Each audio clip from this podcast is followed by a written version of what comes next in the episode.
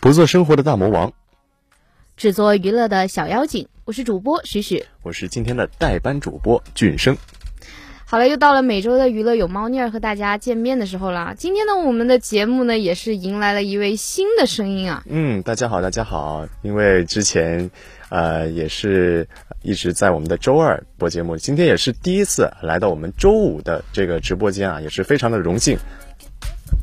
对，不知道俊生平时对娱乐有没有了解啊？我们这可是一个娱乐节目啊。嗯，其实娱乐的话，其实我平时还是私底下有很多的关注啊，因为我个人是非常喜欢刷一些啊微博啊啊抖音啊，平时也喜欢看一些娱乐类的一些啊内娱吧，也喜欢看一些综艺。那其实呃，我个人啊，我自认为自己还是一个有一点点小八卦的人呢。其实呃，我自己也算是一个对娱乐。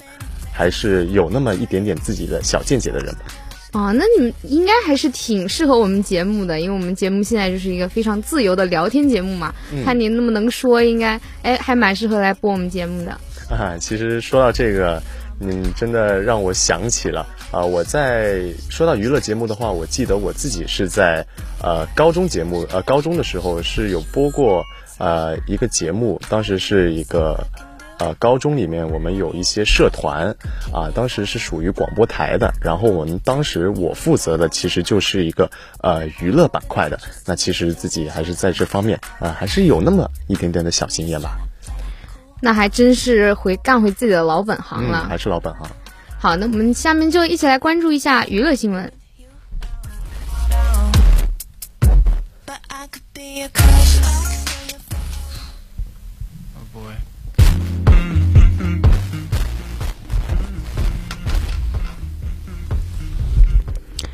十月十号，中国电影报道在微博发文官宣，第三十五届中国电影金鸡奖闭幕颁奖典礼主持人由电影频道主持人蓝宇、电影人邓超、黄渤、张小斐共同担任。据悉，本届金鸡奖颁奖典礼将在十月十二号十九点四十五分在 CCTV 六电影频道播出。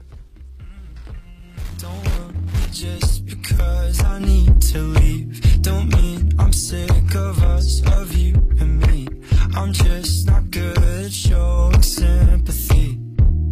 Give me a break. I'm not angry anymore just a little bit let down. 惊悚冒险电影坠落将于十一月十八日登陆全国 imax 影院。影片讲述了两个爱好极限运动的女孩被困于两千英尺的电视塔上奋力求生的故事，是今年口碑上佳的黑马新片之一。通过 IMAX 的超大荧幕、惊艳画质、劲爆音响和身临其境的沉浸环境，IMAX 坠落将引领观众走进两位主角挑战极限的生命历险，收获一次极尽刺激而又深度解压的观影享受。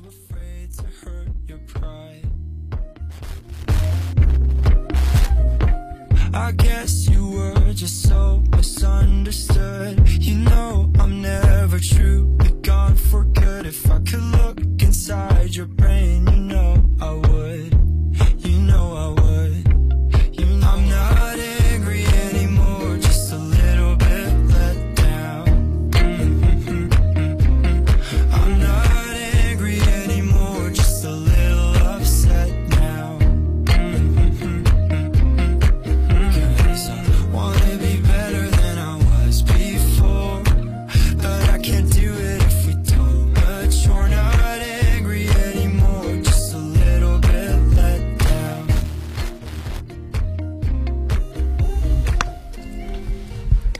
王映娇担任总导演，王小刚担任导演的奇幻冒险动作电影《天之书》今日发布同名主题曲 MV。MV 由著名词曲作者崔世斌作曲，音乐制作人洪川洪川作曲，鲁士郎、曾雪琪两位年轻歌手实力献唱。MV 将情感与画面完美结合，用极具冲击力的歌词传递出穿越千年的遗憾，以及每个人对黑暗对抗的力量。细致展展现了片中的猎杀元素及刺激爽感。十月十二号将震撼登场。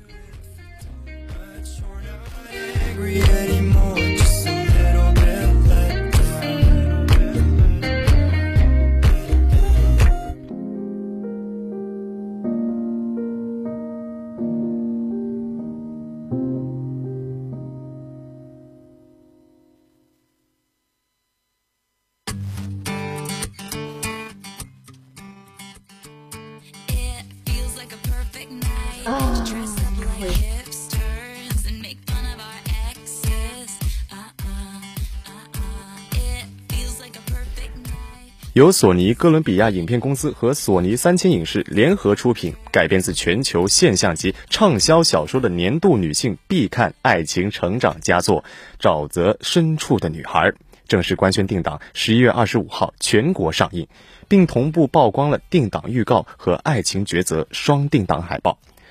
《沼泽女孩》呢，牵动人心的人生与爱情故事即将惊艳大荧幕。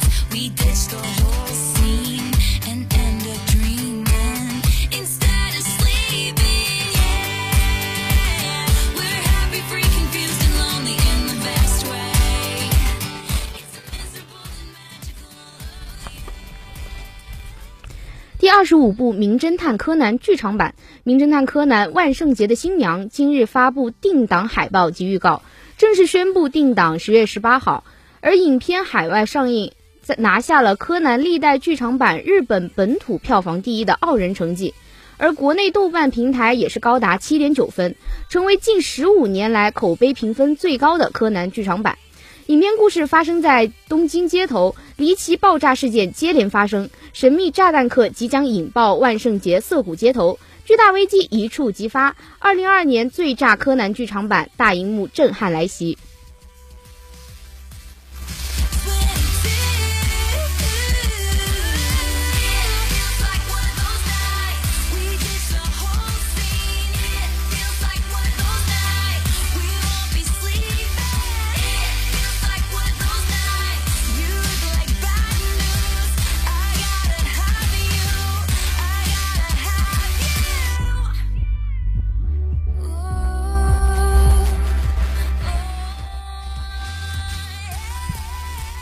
近日，我们的歌四迎来第五期节目。除了萧敬腾的反串、马嘉祺的选曲等亮点，周传雄和路虎的合作也备受关注。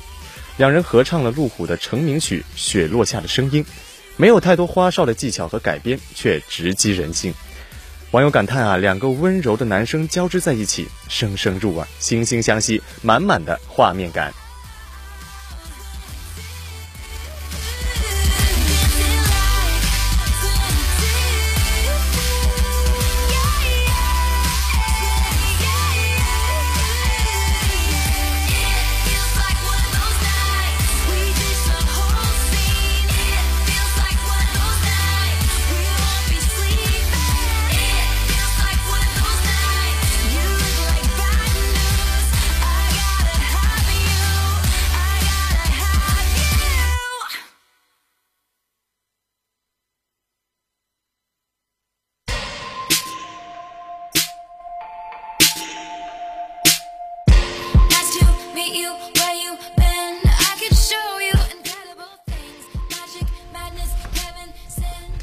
昨日，韩国艺人姜丹尼尔通过经纪公司对其在节目直播中说错赞助品牌一事进行了公开道歉。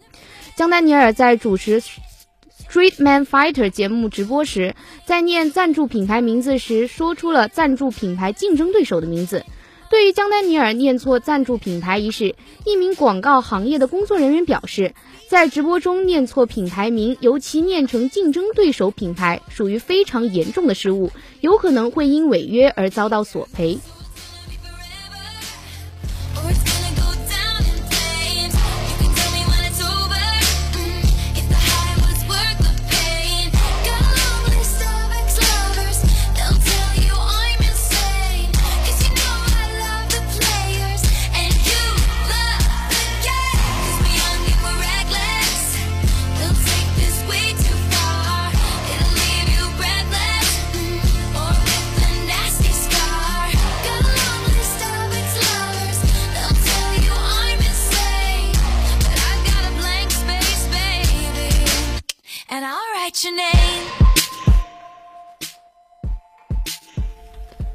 十一月九号晚，脱口秀大会五半决赛落幕，徐志胜、何广智、庞博、袅袅、毛豆，还有我们的呼兰、童漠南、邱瑞组成的八强，最终挺进决赛。而近年来话题度高涨的杨笠，则卡位第九名，最终惨惨遭淘汰。杨笠的出局呢，也让此次的比赛只有袅袅一位女演员进入了总决赛。杨丽与思文两位脱口秀王牌女演员纷纷出局，而靠强大文本而突围的袅袅则成为新贵。这也映射出脱口秀女演员们的更迭迅猛。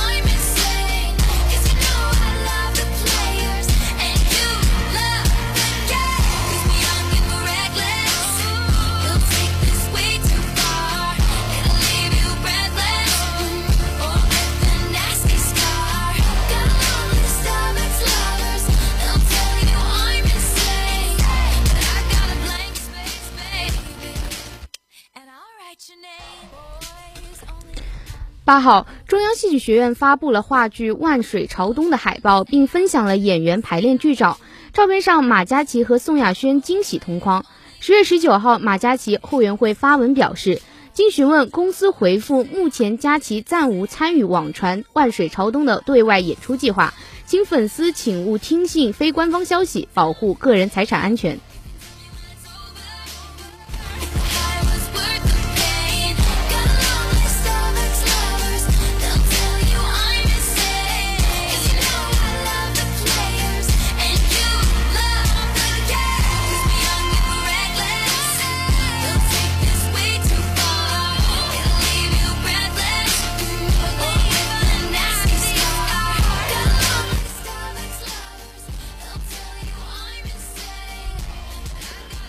苏志燮、金允珍主演的电影《自白》连续十三天蝉联了韩国票房冠军。据韩国电影振兴委员会今天上午最新的发布数据，《自白》昨天在韩国吸引了一万八千八百九十名的观众，蝉联韩国单日票房冠军，总观影人数达到了五十七万五百三十三名。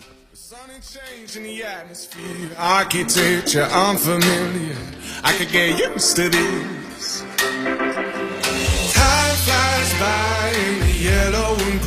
Stick around and you'll see what I mean. There's a mountain top that I'm dreaming of. If you need me, you know where I'll be. I'll be riding shotgun underneath the hot sun, feeling like a someone. I'll be riding shotgun underneath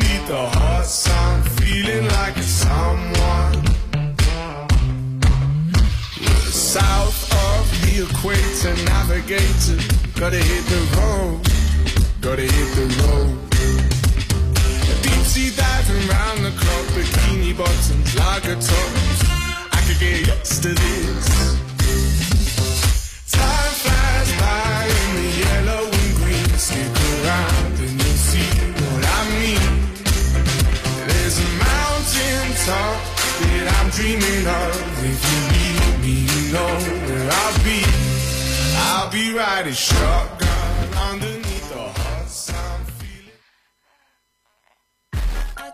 can't focus on what needs to get done. I'm on notice, run.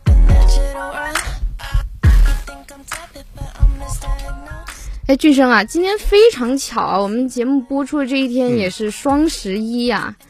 对，其实双十一呢，不知道我们的各位听众们说到双十一，你们会先想到什么呢？那对于俊生来说，其实对于我来说，想到的第一个东西，其实还是我们的啊光棍节啊，还有一些我们的网络上的一些我们的双十一购物狂欢。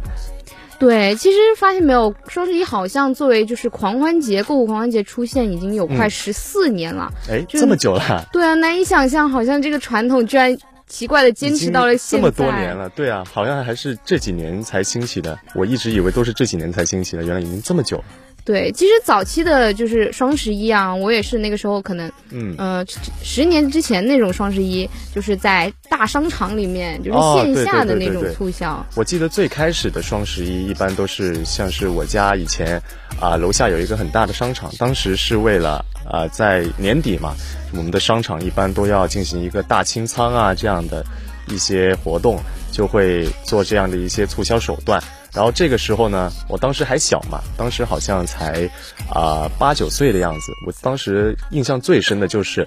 呃，在那一天，商场里面总是人满为患的，大家都去抢购自己想要的一些生活用品啊。反正对于我当时这么小的年纪来说呢，双十一其实对我的印象是真的非常深刻吧。对，但是现在近几年嘛，就是淘宝啊那些呃电子购物的软件之后兴起之后，大家就开始转战到线上的购物了。对，其实从一开始的双十一，呃，我印象比较深刻，就是那个时候就是真的是促销，就是各种满减啊，然后非常优惠的，然后各种商家也是就是大甩卖嘛。对，但是你有没有发现，好像就是现在的双十一的规则变得非常非常的复杂？对，现在好像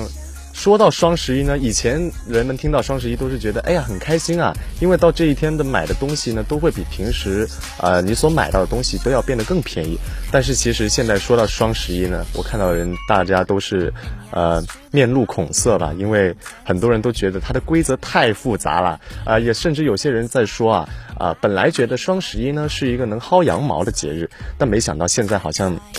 就变得反了过来，变得自己被薅羊毛了。确实，好像就是感觉自己反过来变成被薅的韭菜了。嗯，然后就是，呃，其实一开始的双十一就是规则又简单，然后又优惠嘛。现在双十一不仅就是它规则复杂了，而且好像开始时间越来越早，越来越早。哎，就是前几年可能只是还提前到十月一号这样子啊，嗯发现没有？今年的双十一居然从十月二十号就开始了。对啊，提前了有一两个月吧，我记得当时已经各大的一些购物平台就已经在打着双十一的名号，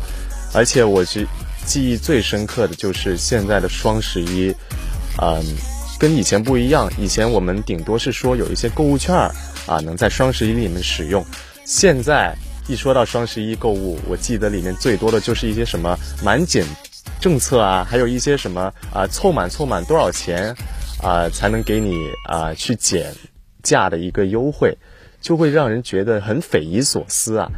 对，包括现在它也是采取一个就是预售的规则嘛。嗯我觉得预售规则它就更复杂了，因为它很多优惠就是在你付尾款的时候才能用，然后有一些什么膨胀券呐、有什么一些购物金啊，然后还有一些就是套餐上面的优惠，我觉得真的是看的人就是非常的头晕，就是瞬间就是你购买的欲望就真已经消失已经没有购买欲了，好吗？那其实说到这个，我能说到我自己吧，因为最近双十一呢，其实我也有一些购物的打算。就比如说我昨天的时候呢，啊、我是在淘宝上面啊、本来是看中了有一件衣服，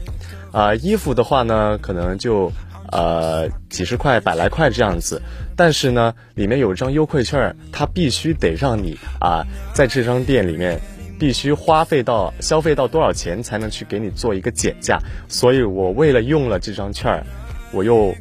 逼迫自己再在这张店里面又去下单了一条裤子，就无形之中反而是增加了自己的消费，就有时候就不禁让我想起了双十一的初衷，真的只是优惠吗？还是说商家为了促进消费的一个手段呢？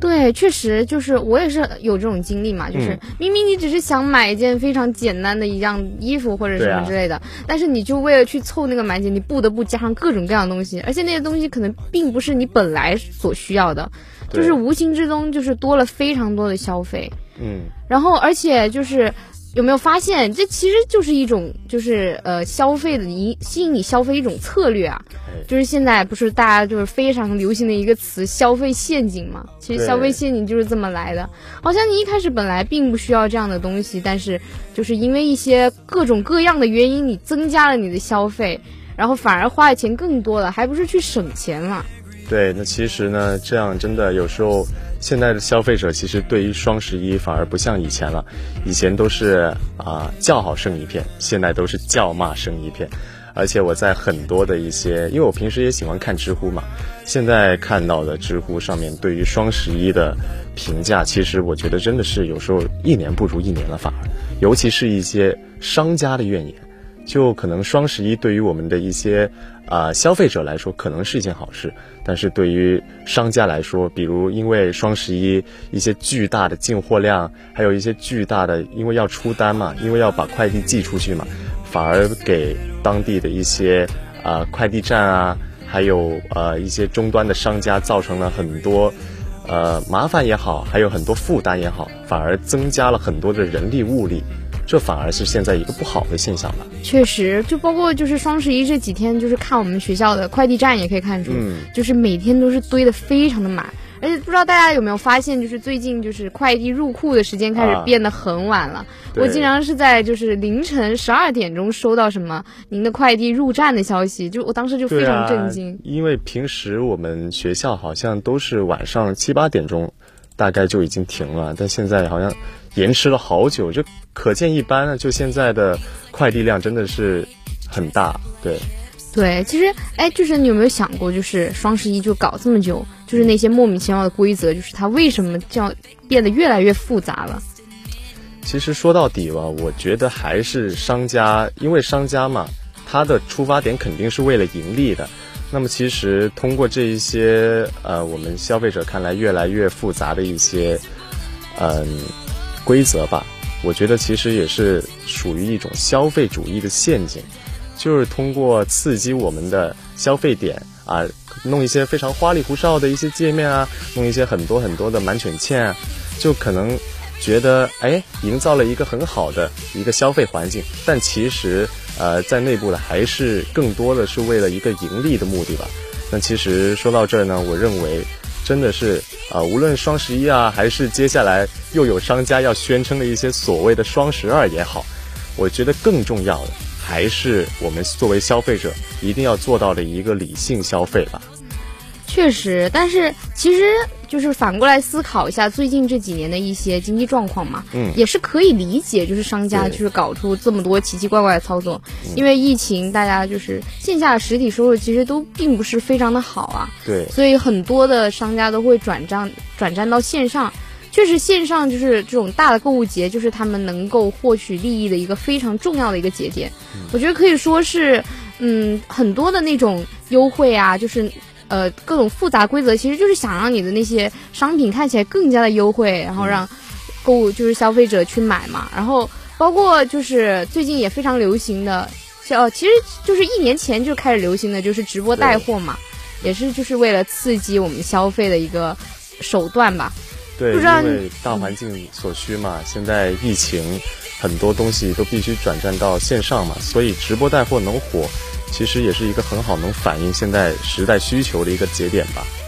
确实不知道，就是我确实是有在看直播带货这件事情的，因为呃李佳琦大家应该都不陌生嘛，就是他确实是他的直播间有非常多的优惠，包括但是最近的双十一呢，就是也出现了很多质疑嘛，就是对他的一些优惠政策，但我觉得其实大部分还是可以去看一看，去抢一抢，因为还是蛮优惠的，就是但是前提就是在你真的是需要这件东西的基础之上，对。而不是为了这个优惠去买，我们反而就是落入到了那个消费陷阱之中去了。对，不要真的说因为一句买买买，所以就冲动啊、下了单，还是我们刚刚所说的，我们所呼吁的，还是啊、消费者，我们得理性消费。其实最后呢，也是想跟观众朋友们说，好像我们近几年的双十一过得越来越不纯粹了，好像它本来只是一个光棍节，现在就莫名其妙的变成了一堆呃购物节，并且它的前提前就是时间的提前也是越来越早了，所以我们。呃，我们主播呢今天也是想在这里呼吁大家能够理性的看待，就是各种优惠满减，还有消费节这样的事情。希望呢大家能够在下单的时候谨慎、谨慎再谨慎，不要落入了消费主义的陷阱之中。好了，那么我们本期的娱乐有猫腻儿到这里就结束了。我是主播许许，我是主播俊生。我们下期节目再见。